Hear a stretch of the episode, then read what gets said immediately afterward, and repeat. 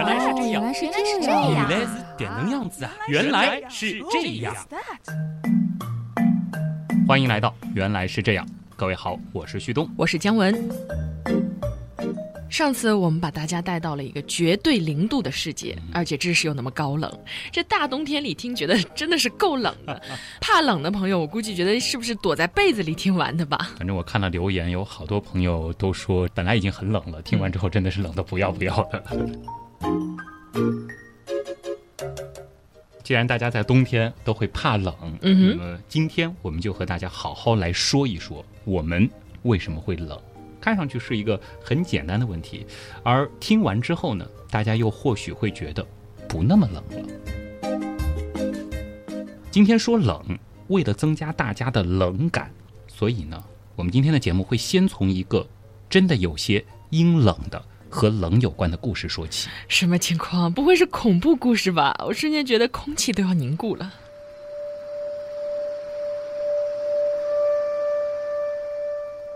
这是一个真实的故事啊。嗯，登山爱好者呢，或许听说过一九五九年冬季发生的那起著名的乌拉尔山难。嗯，我听你说过。而这场山难呢，它真的有些诡异。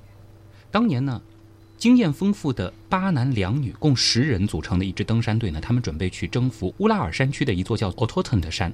不幸呢，他们遭遇了事故，最终啊，除仅有一人因为中途生病而提前离队得以存活之外，其他人呢是全部遇难。而他们的遇难地这座 o t o t e n 山的名字呢，其实是来源于当地土著民族的曼西河语，意思是什么呢？就是不要去。天哪，他们到底遭遇了什么？其实呢，关于这九个人为何遇难的说法一直都没有定论。而这起事件呢，其实也被很多阴谋论者或者是超自然爱好者津津乐道。根据现有的资料，期间呢，他们似乎是遭遇了暴风雪，从而偏离了原有的路线，最终呢是在低温下全部遇难。但是呢，救援人员在找到他们的时候，发现了一些可以说很离奇的现象。嗯，比如说，他们的尸体都在距离营地一公里外的森林当中，而且死亡的时候，他们都衣着单薄，啊，其中有些人呢，甚至没有穿鞋和袜子。搜救队员发现登山队留下的帐篷呢，残破不堪，里面呢其实有很多的衣服和食物，而帐篷呢是由内部用刀子割开的。那其中有三名遇难者，他们是头骨破裂、肋骨破裂，而其他人最终确定是因为低温而死。呃，等一等，这也太奇怪了吧？感觉上有三个人可能是遭遇了外伤，但是其他人应该是冻死的呀。可是照理说，他们都是经验丰富的登山者了，应该明知道在零度以下的低温环境当中不穿衣服会死，这不用经验丰富其实也知道。对。可他们为什么会只穿这么点儿呢？那关于这起事件的其他谜团呢，并不在我们今天讨论的范畴里啊。有兴趣的朋友可以自己去探索乌拉尔山难。而关于姜文刚才提出的这一点呢，从科学上倒是有比较靠谱的解释的，那就是其实我们在曾经的一期极客秀里，有一位法医老师在一开始就说过的反常脱衣现象。反常脱衣现象，难不成你是说这些遇难者是在死前自己脱的衣服？没错。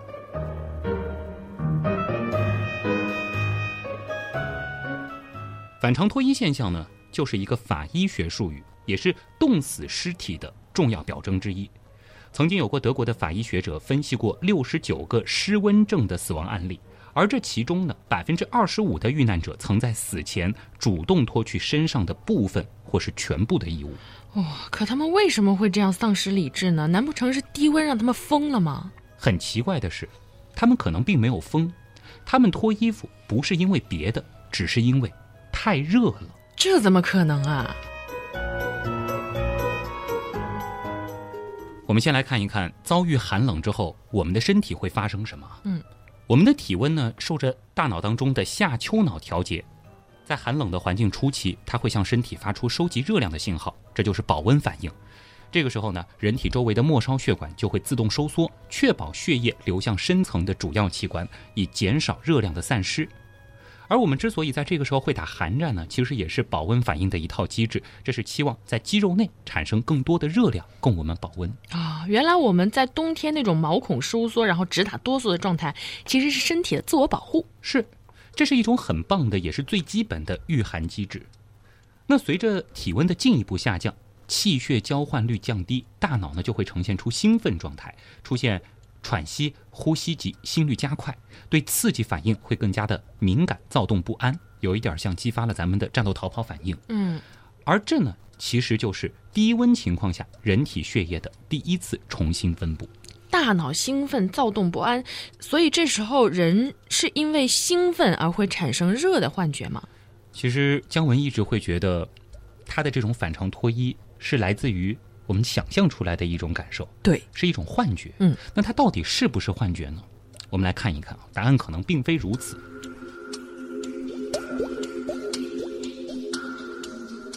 当体温进一步降低。降到三十四到二十七度时，这个对于人体来说已经是一个很危险的温度了，皮肤血管就已经处于麻痹状态，大脑皮层也开始进入抑制期。那长时间处在寒冷环境的时候，前面提到的负责收拢血管的微小肌肉，它难免也会疲乏，直到它支撑不住。而最后，在丘脑下部体温中枢的调节下，皮肤血管会突然扩张，所有的血管一次性打开。这就导致了一个什么现象呢？原先保护器官的那些来自身体深层的相对温暖的血液，迅速充盈起我们皮肤之下的血管。这个时候，人体的中心温度会迅速下降，反而体表的温度下降较慢。你猜猜，这个时候我们会感觉到？哇，你是说让我们感觉冷的那个机制逆转了，所以我们会感觉热吗？没错。体温虽然一直还在下降，但皮肤的冷热感受器却会有真真实实的热的感觉。至于具体是什么原理呢？一会儿我们会详细解释。而这个时候，不明所以的丘脑下体温调节中枢就发出了热的指令，传递到身体的其他部门，以应对这种反常却又真实感受到的热。哎，热了自然就想穿的少一点呗，怪不得人们会在严寒当中脱衣服了。嗯。当然，再补充一下啊，虽然说反常脱衣现象它客观确实存在，但它发生的内在机制呢，其实还有待进一步的探究。比如说，另一个研究就指出，在极端的环境当中，大脑呢的确也会像姜文所说的产生错觉或者是幻觉。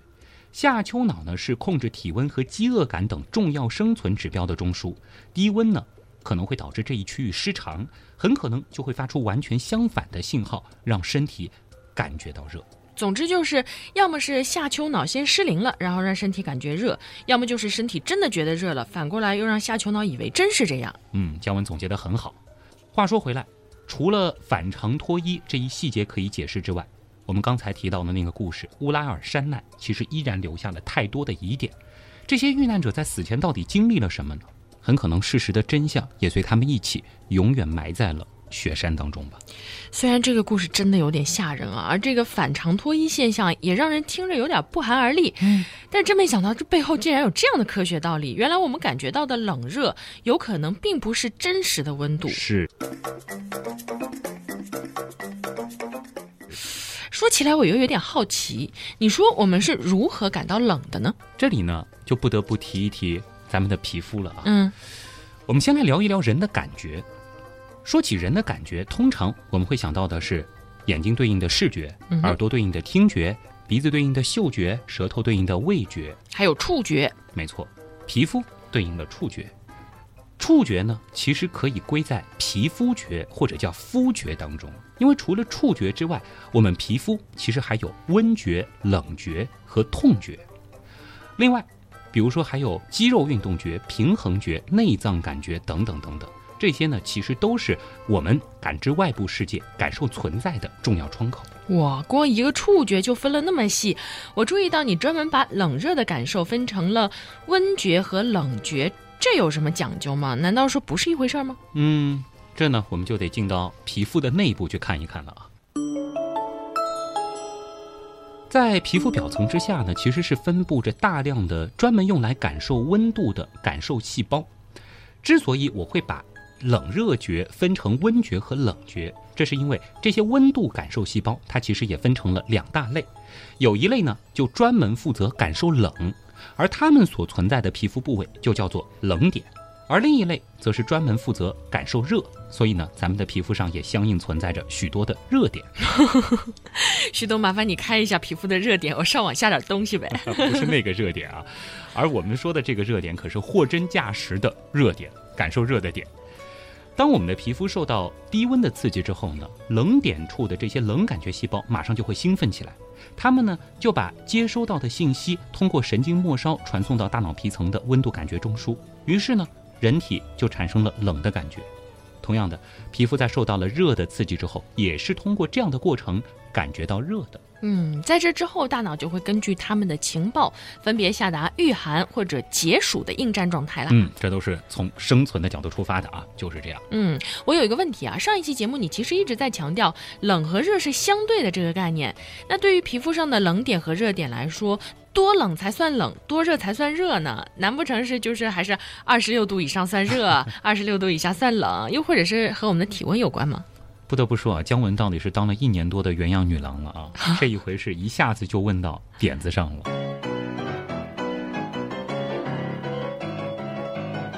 冷热是相对的，而冷的感觉呢，其实是来源于神经对体表热量流失的反应，而至于冷的程度，则取决于体表热量流失的速度。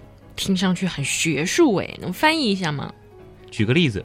你可能就一下子明白了，为什么我要说我们的冷的这种感觉，它其实是体表热量流失的一种反应，而不是实际感知到了具体有多冷或者是多热的温度。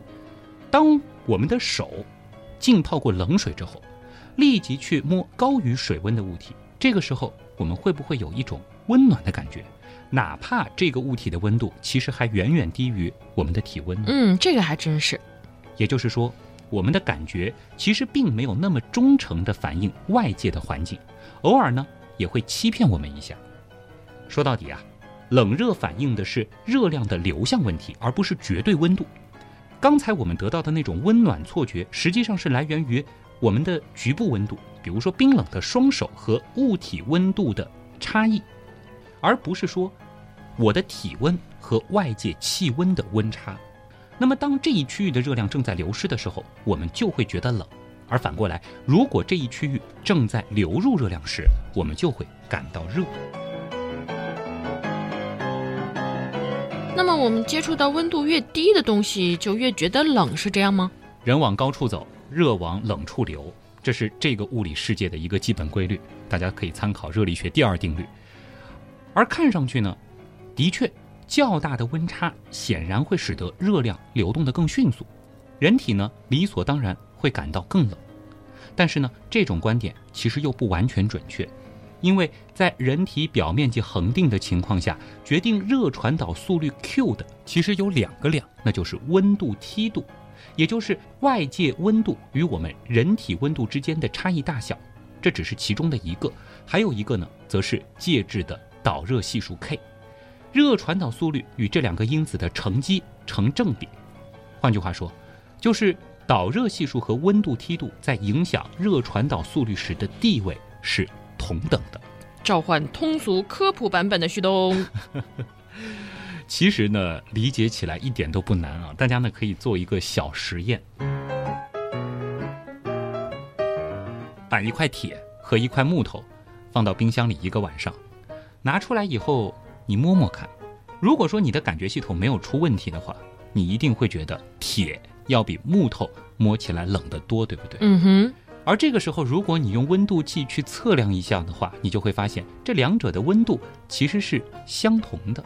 对哦，哎，其实不用冰箱，就比如说我们在冬天摸着室外的那个树干和铁柱子，明显这个铁柱子给我们的感觉要更冷，但是照理说，温度应该是差不多的哦。是啊，一点没错。说到底呢，这就是因为金属的导热性能要比木头来的更好。我们之前说过啊，物体的温度从本质上说，指的仅仅是组成该物质的原子分子振动的剧烈程度。振动越剧烈，温度越高；越不剧烈，温度越低。而热总会有往冷的地方传导的趋势。但是呢，导热性能的差异就导致了能量或者说物体分子振动的剧烈程度被铁吸收的速度要比木头更快。所以说，尽管温度相同，但是铁会使得我们手掌表面温度下降更快。而之所以我们会感觉它们更冷，那是因为我们手掌表面的温度才是我们真正感觉到的。哦，忽然感觉三观又一次被刷新了。你的意思是我们感受到外部世界的冷和热，其实并不是真实温度的一种体现。没错，正是如此。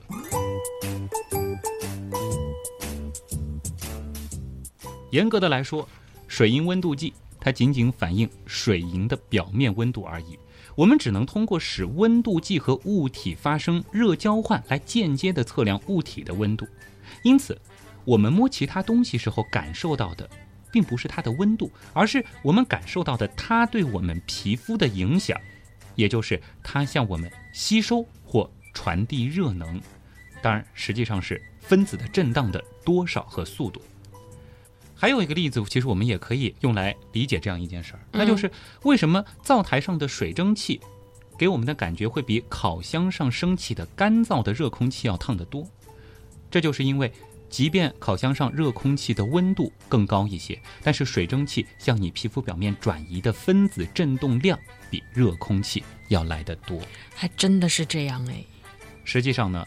冷热和温度高、温度低是两个截然不同的说法，这样呢听起来会更有道理。虽然尽管我们经常会把这两者混为一谈，但热其实意味着物体向外传递更多能量，而温度高呢，则意味着物体所含的能量高。好比说，恋爱当中的两个人。一个人拥有的时间或者金钱很多，但并不意味着他会给予另一个人更多吗？哎呀，这个例子举的，怎么感觉有怨念呢？这就说明这个人的这个导热性能比较差。虽然说他可能温度更高一些，有更多的能量。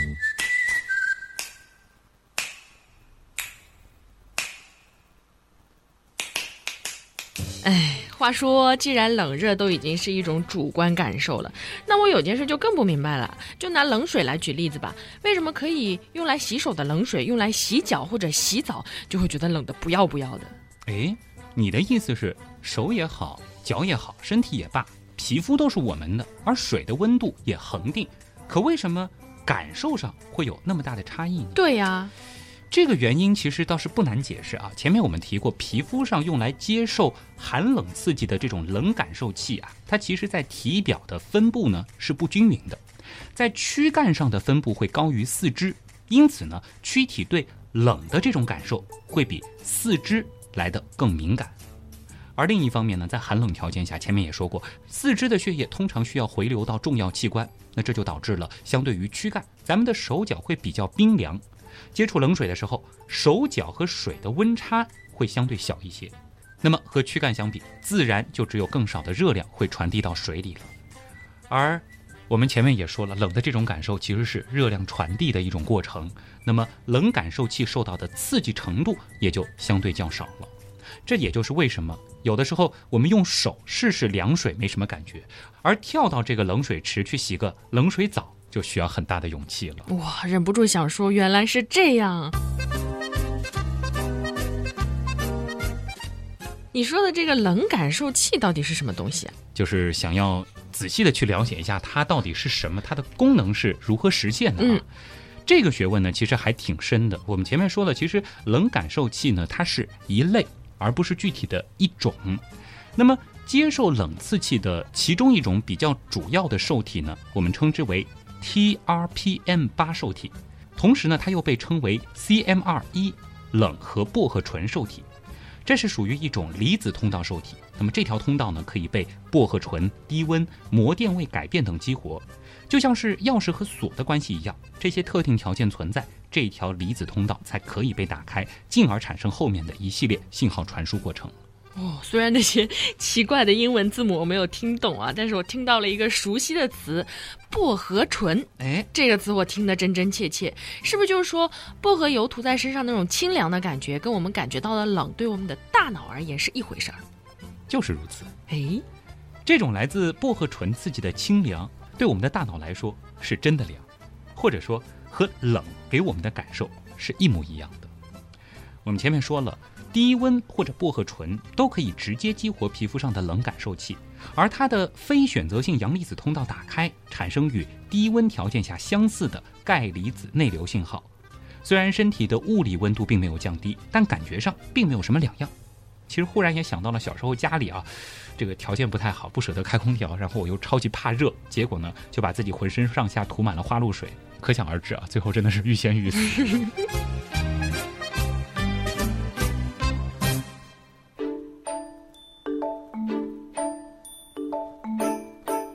说起怕热怕冷啊，倒是一直听别人说说什么男人多怕热，女人多怕冷什么的，这有什么科学依据吗？我倒是觉得挺有道理的，像我就是特别怕热，我也怕热，还好哦。所以姜文是 女汉子，可是我也怕冷，好吧。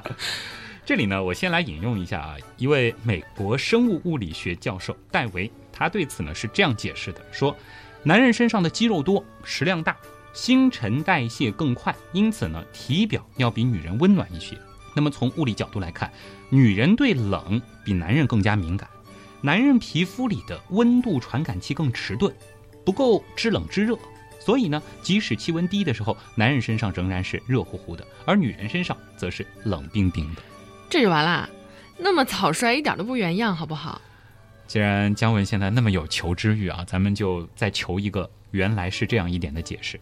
那就得回到老祖宗那儿去找答案了。嗯，普茨茅斯大学人类生理学教授麦克蒂普顿说啊，保暖问题的核心在于，我们的身体并不是为了适应冷而打造的。这个说的很有道理啊！要是没有衣服、房子，然后我们这种没什么毛的、光溜溜的身体，好像根本就撑不过冬天。而别忘了，我们的祖先，他们可能都不知道冬天是怎样的，因为最初的时候，他们不是生活在。那个一年四季都足够暖和的赤道附近的非洲吗？嗯。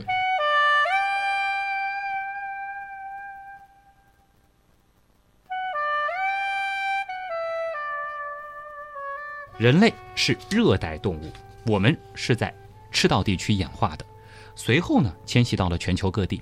而我们保暖的唯一途径就是改变我们的行为方式。为了保暖，我们学会了穿衣、建房、取火。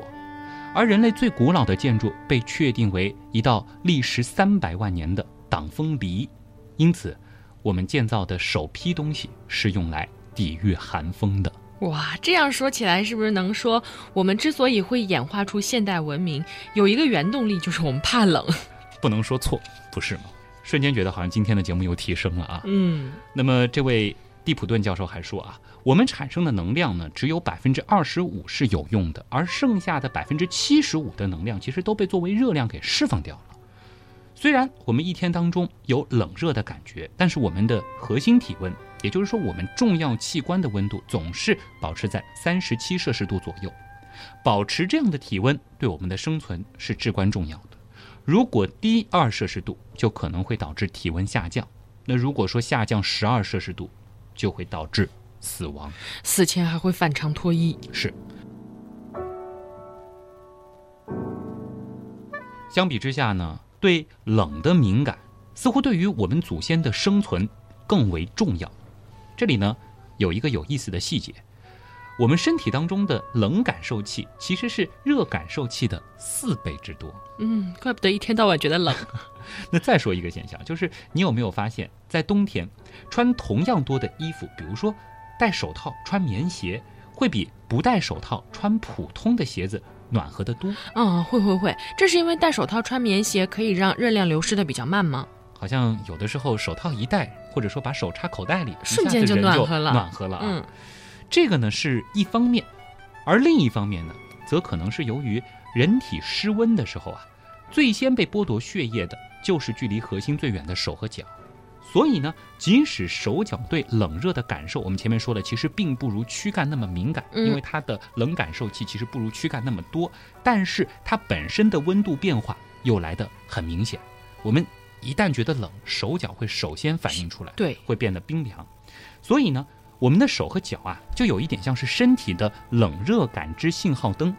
当我们的手脚冰冷的时候，这就说明身体。正在失温，而反过来，如果手脚温度被一些其他原因给弄低了，那么即使我们本身并没有处在一个失温的环境里，但是我们的大脑依然有可能会搞不清楚状况，以为我们很冷。他觉得这两个事儿是关联的、必然的。嗯，简单的来说，如果我们手脚冰冷了，我们就会感觉冷。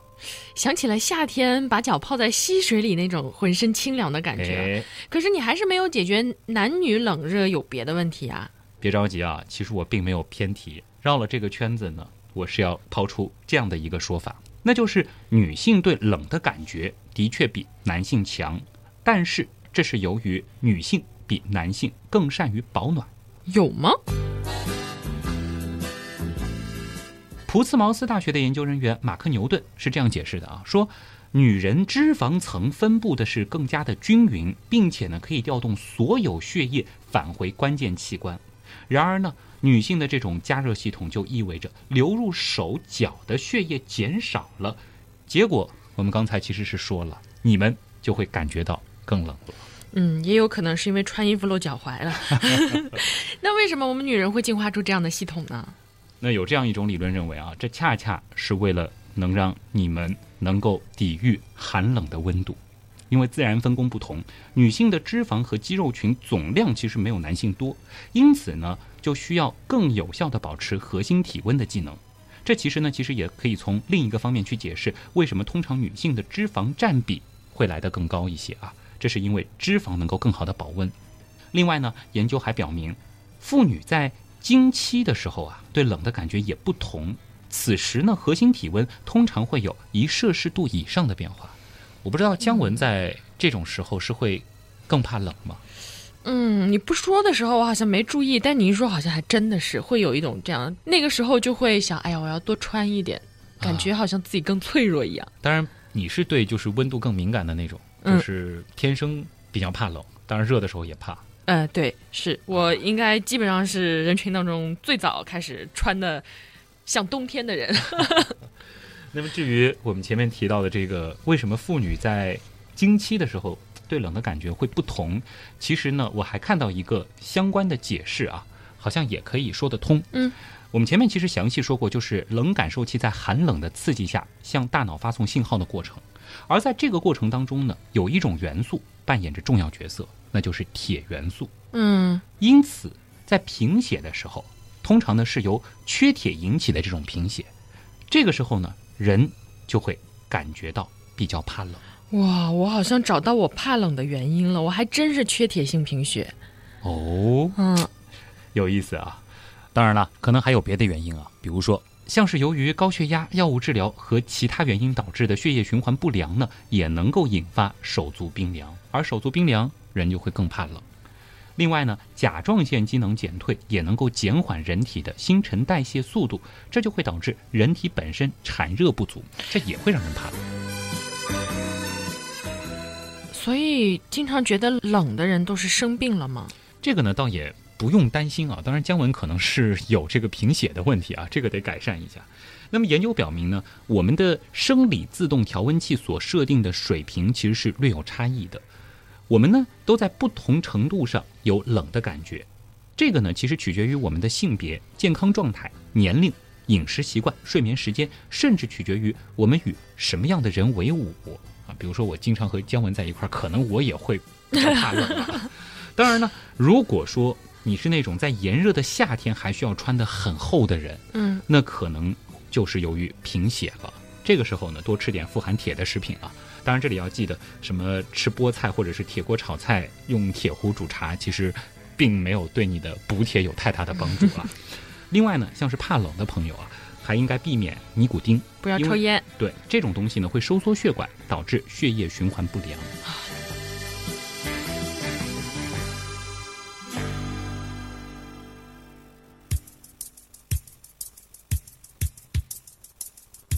记得上期最开始的时候说过一个问题啊，就是北方人来上海过冬，可能都会有一个直观的感受，就是为什么明明气温才零度左右，可是人却冷的不要不要的。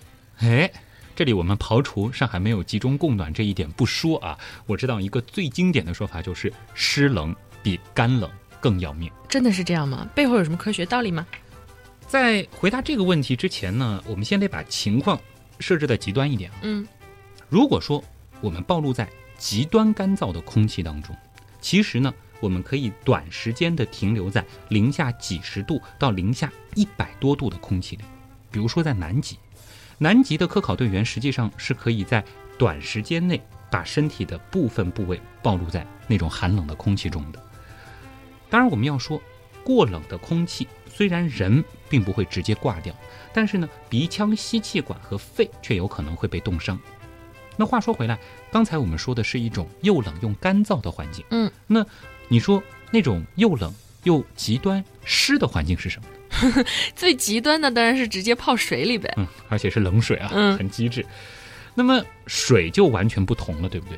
不是说水的导热性好，而是它的密度比空气大得多。全身浸泡在零度的水里，未受训练的人呢，可以在短时间内失去知觉，时间超过五分钟就有可能直接死于低温。嗯而那些受过训练的人呢，可以在零度的水里待上大约几十分钟吧。比如说经常冬泳的人，嗯但是无论如何也不能够在零度的水里待上几个小时。那如果说水温提高十度，那人呢可以在水里存活一个小时或者更久，但也不容忍超过半天的时间。想到了泰坦尼克号，嗯，那二十度的水呢，则可以存活超过一天的时间，这是有营救记录的。但是待的时间太长，依然会有失温的危险。嗯，好像扯得有点远了，而且你提的这种环境其实有点太极端了，嗯嗯，除了刚刚说的电影里的哈，嗯普通人好像不太会经历这些，嗯，一种是非常干燥又寒冷的环境，一种是直接在水里的低温的环境。那我们讨论的是干冷和湿冷哪个更要命啊？嗯哼，那么我想说啊，无论如何呢，由于水它的确具有更好的导热性，无论它是气态还是液态，所以呢，同样的温度在潮湿的环境下，我们会被带走更多的热量。你从热量流失的角度来看，我觉得李巨福。但是你前面不是说了吗？我们感觉到的冷和热其实并不是真实的温度。嗯，那么，请问温度和湿度谁让我们更觉得冷呢？诶，要让温度和湿度一较高低，姜文切中要害了啊！虽然说北方冬天的温度远远要低于南方，可是人们还是会觉得湿冷的南方更让人寒冷。嗯，确切的来说呢，这就是一个关于湿度与温度哪个对体感温度更有影响力的争论。虽然说大多数人承认湿度对体感温度的影响，但也有人坚持认为啊，温度是主导因素。其实呢，他们的理由也很直观啊，就比如说南方的一些地方现在只有四度，再怎么冷也不可能把人体降温降到三度吧？对呀，低于二十四度人都已经死了，而北方已经是零下十几度了。那么照理来说，人体温度的下降空间显然要大得更多喽。听上去很有道理，但总觉得还是不对。实际上呢，让我们感到冷啊，根本不需要那么低的温度。虽然对温度的感受因人而异，但当体表温度大约只有十二度的时候，百分之八十的人就会感觉到很冷了。其余的百分之二十的人大多也会有冷的感觉。而我们之所以在气温还在十二度的时候不感到冷，只是因为我们或多或少做了一些防护罢了。我们不可能在十二度的天里面穿着短袖短裤直接上街吧？嗯，那是不可能的。如果什么都不穿，那一定就冷得不要不要了啊！所以你是说，无论是南方的四度，还是北方的零下十几度，对于人体来说，其实都已经足够低了。对而人体要真正不感到冷，就是要在周边环境的各要素的影响下，将我们的体表温度维持在十二度之上，甚至要一直到舒适温度，也就是二十五度以上。而气温和湿度呢，只不过是阻止我们到达这个目的的两个同等重要的因素，没有哪个有绝对的影响力。还记得吗？我前面其实提到过，导热系数和温度梯度在影响热传导速率时的地位是同等的，嗯，这个是数学上都可以找到解释的。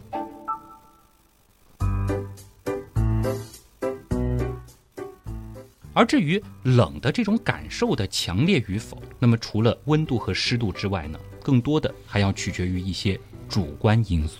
主观因素，好吧。那么请问，到底是南方的冬天更让人觉得冷，还是北方的冬天更让人觉得冷呢？啊，主观因素啊，嗯，这里呢其实有一个气象专家的解释啊，我觉得挺理据服的啊。嗯哼，说呢，北方虽然气温低，但是湿度很小，行人的皮肤敏感度也小，而且北方的冬天呢，它通常晴天比较多，有太阳，经常有太阳，行人呢能够从光照当中直接吸收到热量，而南方呢湿度比较大，持续的那种雨松天气啊，空气当中的水分子吸附在人体表面皮肤上，这种蒸发过程呢会进一步带走人体的热量。同时呢，雨中天气使得人体难以从外界吸收到热量。你想，连日来的这种冻雨，和着冷雪，还见不到什么阳光，随风打到人身上，那是不是一种彻骨的寒冷？嗯，所以答案是南方了。可是明明我这个南方人去东北就冷的不行不行的，就全身肌肉都抖得好累。别忘了前面说到了主观因素啊，冷暖自知，人人不同。再加上水土不服、不适应新环境、心理暗示，包括集中供暖等种种因素的影响，这就使得了南北方谁的冬天更冷，成了一个类似于咸甜粽子之争的话题啊。嗯，这种主观感受呢，其实很难有明确的科学结论。当然，如果说我们真要用科学的方法去比较，我们只能说，同一个人在温度相同的情况下，处在湿度大的地方更冷；湿度相同的情况下，则是处在。温度低的地方更冷。嗨，原来是一个没有正确答案的问题。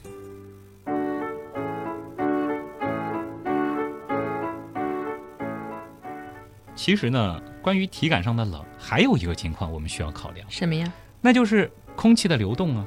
小时候那个晒衣服的科学是不是？嗯，通风的地方干得更快。如果有风。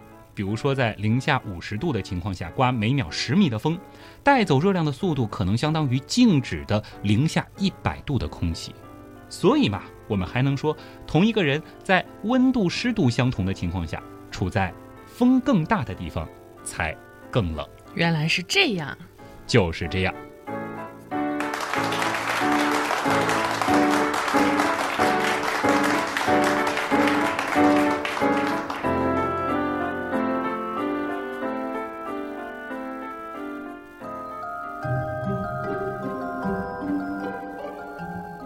在姜文还觉得冷吗？现在不冷了。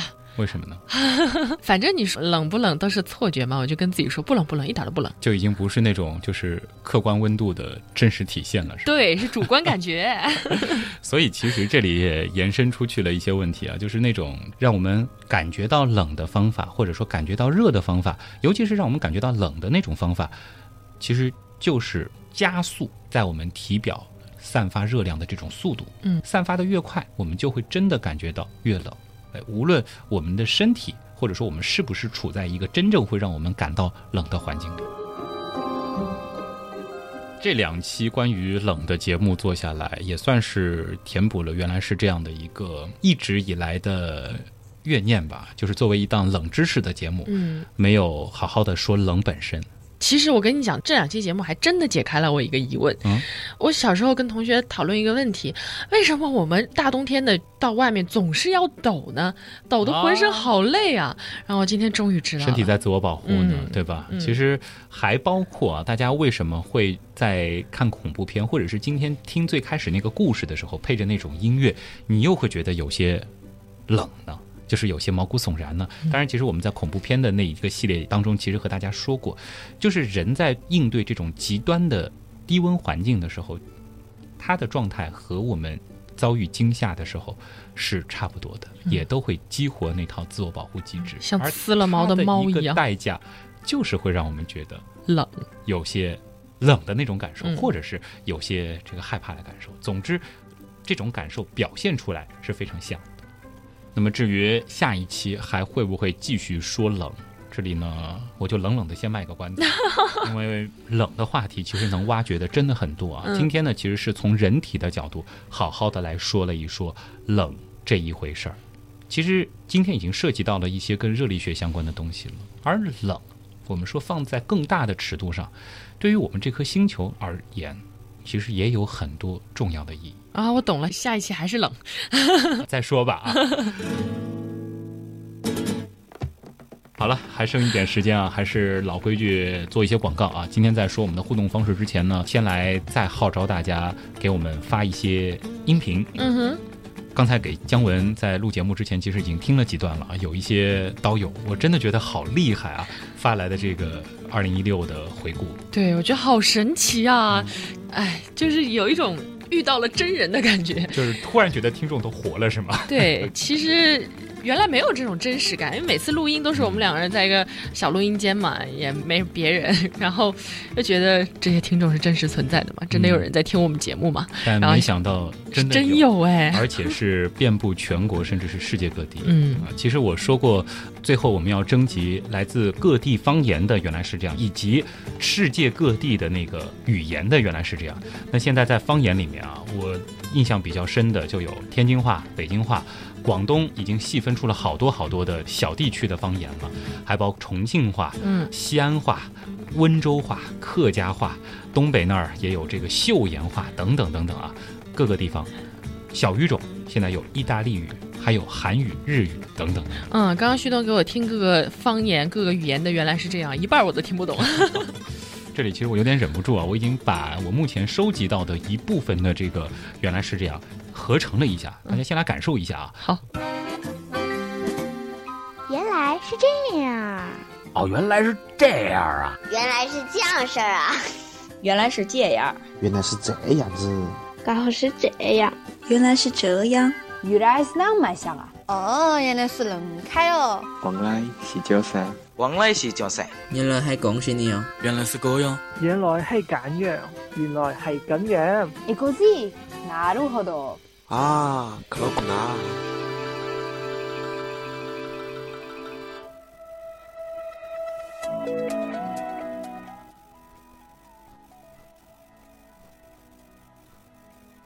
不知道已经发来音频的各位能不能在这段声音当中找到你的？这当然并不是我们在年终盘点的时候的一个最终版本，也是在这儿呢。希望大家能够继续的把你对。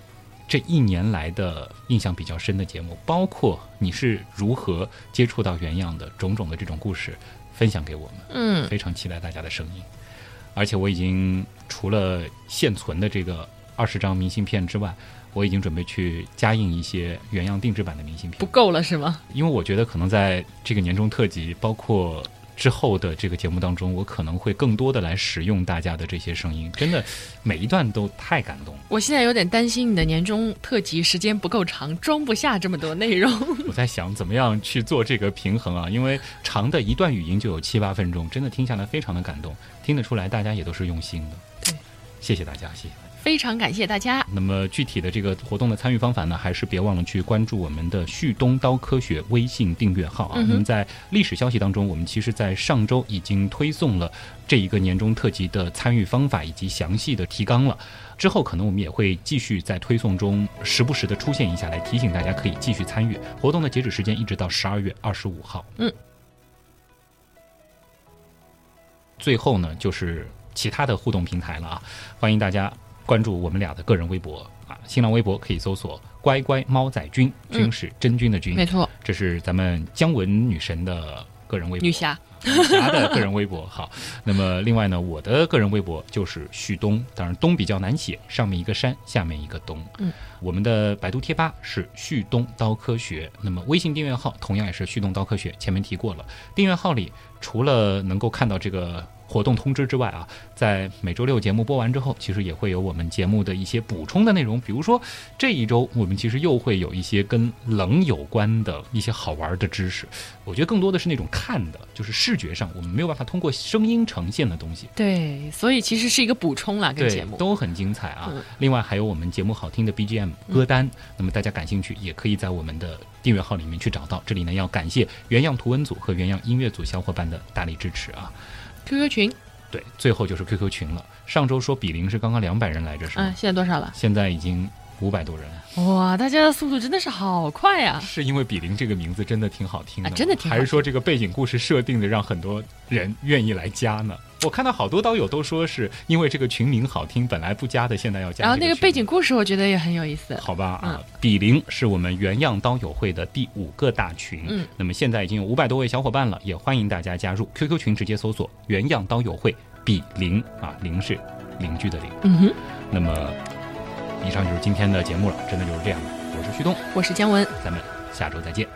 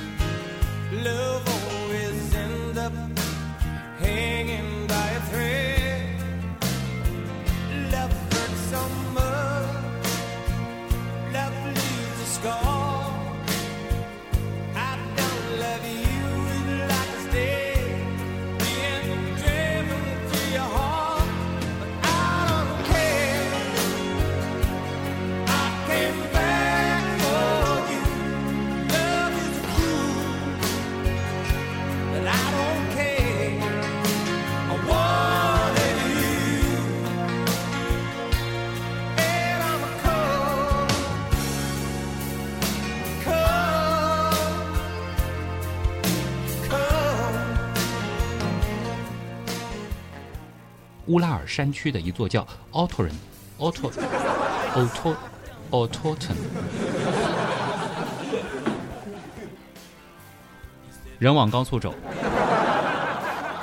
结果我们刚才其实是说了，我们他们啊，你们就会感觉到更冷。你从热量流失的角度来看，我觉得什么叫理巨福啊？就是有理有据，十分令人信服。网友听得懂。更多的还要取决于一些主观因素。主观因素，好吧？那么请问，到底是南方的冬？这个意思是这样的，就是说你听到了主观因素，好，那么请问，就是你在思考，好，那么请问，然后下面带出了这样一个问题。嗯，主观因素好。那么请问啊，到底是南方的冬天更让人觉得冷，还是北方的冬天更让人觉得冷呢？要么是这样，就强调更让人，因为是主观因素嘛，就是就是哦，你懂了吧？就是说这是一个考虑到了主观因素，好，那么是更让人觉得冷，还是说就是就是关键就重音它是在这个人上的，这个稍微有一点点让，这个稍微有一点点。我我接一下，嗯，还取决于很多的主观因素。主观因素好，那么请问到底是南方的冬天更让人觉得冷，还是说是北方的更让人觉得冷？就是那种感觉，就是到底是南方的冬天更让人觉得冷，还是北方的冬天更让人觉得冷？到底是南方的冬天更让人觉得冷，还是北方的冬天更让人觉得冷呢？